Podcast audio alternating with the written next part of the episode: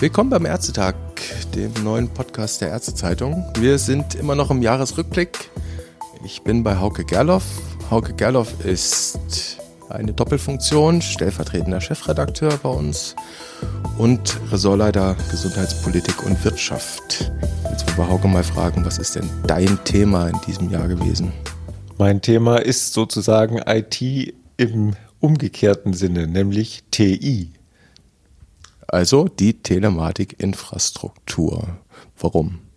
Es betrifft zum einen jeden Arzt. Jeder niedergelassene Arzt braucht einen Konnektor. Das ist gesetzlich so vorgesehen.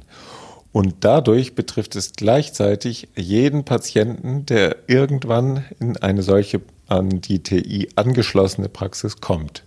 Und deswegen ist das für mich das Thema für 2019 gewesen wenn man das mal so sagen darf, wir haben da eine Menge Zeilen geschrubbt zu diesem Thema dieses Jahr. Ähm, was war da so der Fokus zuletzt? Ja, zuletzt ging es ja vor allen Dingen darum, ist die Praxis dann auch sicher angeschlossen, wenn sie angeschlossen ist, oder ist da vielleicht beim Parallelanschluss irgendetwas versäumt worden, Firewall ausgeschaltet vielleicht? Oder sowas, äh, das hat ja äh, sehr hohe Wellen geschlagen in den letzten Wochen. Parallelanschluss, das muss man, glaube ich, erklären, was das bedeutet. Parallelanschluss, das heißt, ich habe einen äh, Connect, äh, ich habe schon einen Internetanschluss und wenn dann der Konnektor angeschlossen wird, dann ist der Konnektor nicht vor meinem gesamten Praxissystem, sondern es ist sozusagen ein zusätzlicher Eingang ins Praxissystem. Und damit muss ich mich sozusagen trotzdem weiterhin absichern mit Virenschutz, mit Firewall und, und so weiter und so fort. Und der sichere Weg wäre der serielle Anschluss, heißt es, glaube ich. Ja, der serielle Anschluss ist dann, wenn der Connector sozusagen äh, wie so ein äh, wie so ein Wachhund vor dem äh, vor dem äh, dem eigenen Praxisnetzwerk äh, liegt und dann auch Firewall-Funktionen selbst übernimmt. Aber selbst dann muss die Praxis immer noch Virenschutz und solche Dinge machen, um sich gegen unbefugte Eindringlinge vielleicht auf anderem Wege, zum Beispiel mit äh, USB-Sticks oder sonst was, zu schützen. Kommen wir nochmal zu dem Parallelproblem zurück, das es da ja gab. Da gab es eine Menge Aufregung vor ein, zwei Wochen.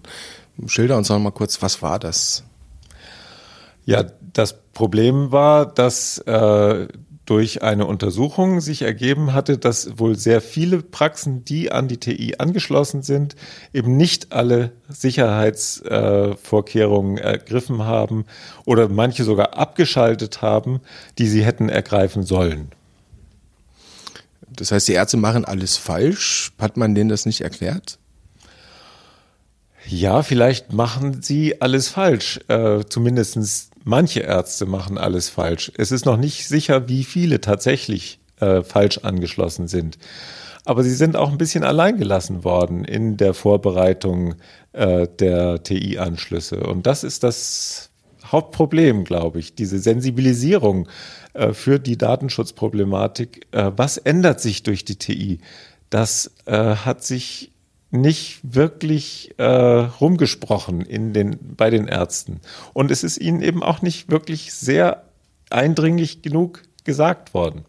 Was heute TI heißt, hieß ja früher EGK. Ne? Also es bis, bis die TI kam, war es immer der große Begriff elektronische Gesundheitskarte. Das ist ein Projekt, das ist weit älter als zehn Jahre und das war immer irgendwie schnarchig, verpennt, da ging nichts voran. Und auf einmal kam dann die TI ganz schnell. Ist man dann am Ende zu schnell vorgegangen?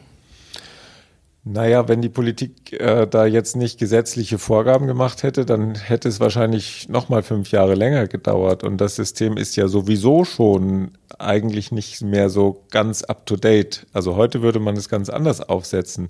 Auch wenn diese Sicherheit durch Hardware die Sicherheit durch Hardware ist einfach äh, etwas, was, äh, was nicht so leicht zu toppen ist. Also es ist immer noch so, dass man sagen kann, das System ist mit das sicherste, was man erreichen kann überhaupt. Selbst wenn das System so sicher ist, Hardwarebox, also das ist BSI zertifiziert, ja, ähm, selbst kritische Sicherheitsforscher, Informatiker sagen, das ist schon mehr als State of the Art, was sie da gebaut haben, die Box, ja, und das System hinten dran. Wenn so viele Ärzte offenbar irgendwie Probleme bekommen haben beim Anschluss, ähm, was hat man dort oder was hätte man eigentlich besser machen müssen für den TI-Anschluss? Ich glaube, man hätte rechtzeitig äh, den Ärzten Handreichungen geben müssen, was sie machen müssen, damit sie sich mit ihrem System, mit ihren Systemen absichern.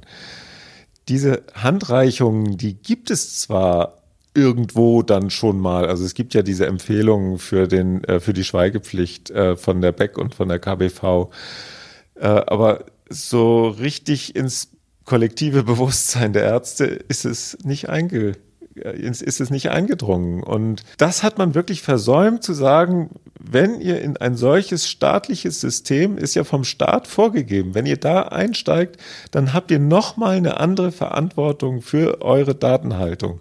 Und das hätte man denen sagen müssen und äh, deutlich sagen müssen. Es wird ja jetzt nachgeholt durch das äh, DVG, also durch das digitale Versorgungsgesetz ähm, mit den Richtlinien, die da jetzt aufgestellt werden sollen, dann ist es verbindlich. Aber äh, das kann man, das, das war zu viel, was man auf einmal von den Ärzten erwartet hat. Das ist meine feste Überzeugung. Die Richtlinien, die du ansprichst, die soll die KBV aufstellen bis Ende Juni 2020. Also quasi in den nächsten sechs Monaten müssen die dann mal fertig werden. Ähm, die sollen abgestimmt sein mit den BSI-Vorgaben. Das bedeutet doch am Ende nochmal neue Anforderungen an die Arztpraxen und dann natürlich auch an die Krankenhäuser, Apotheken etc. Werden die da nicht wieder auf die Bremse treten und sagen, nein, das mache ich nicht? Ja, es bleibt am Ende nichts übrig, denn eigentlich ist ja die, die Patientenakte, auf die das ja am Ende hinausläuft, das ist ja etwas, was die gesamte Versorgung auf eine ganz neue Grundlage stellen kann endlich weiß ich, was meine Kollegen gemacht haben. Und ich, es ist ja auch abgesichert, was ich dann sehe. Das sind Eintragungen von Ärzten. Und äh, vielleicht kann der Patient mir etwas verschweigen. Das darf er, das darf er bisher aber auch.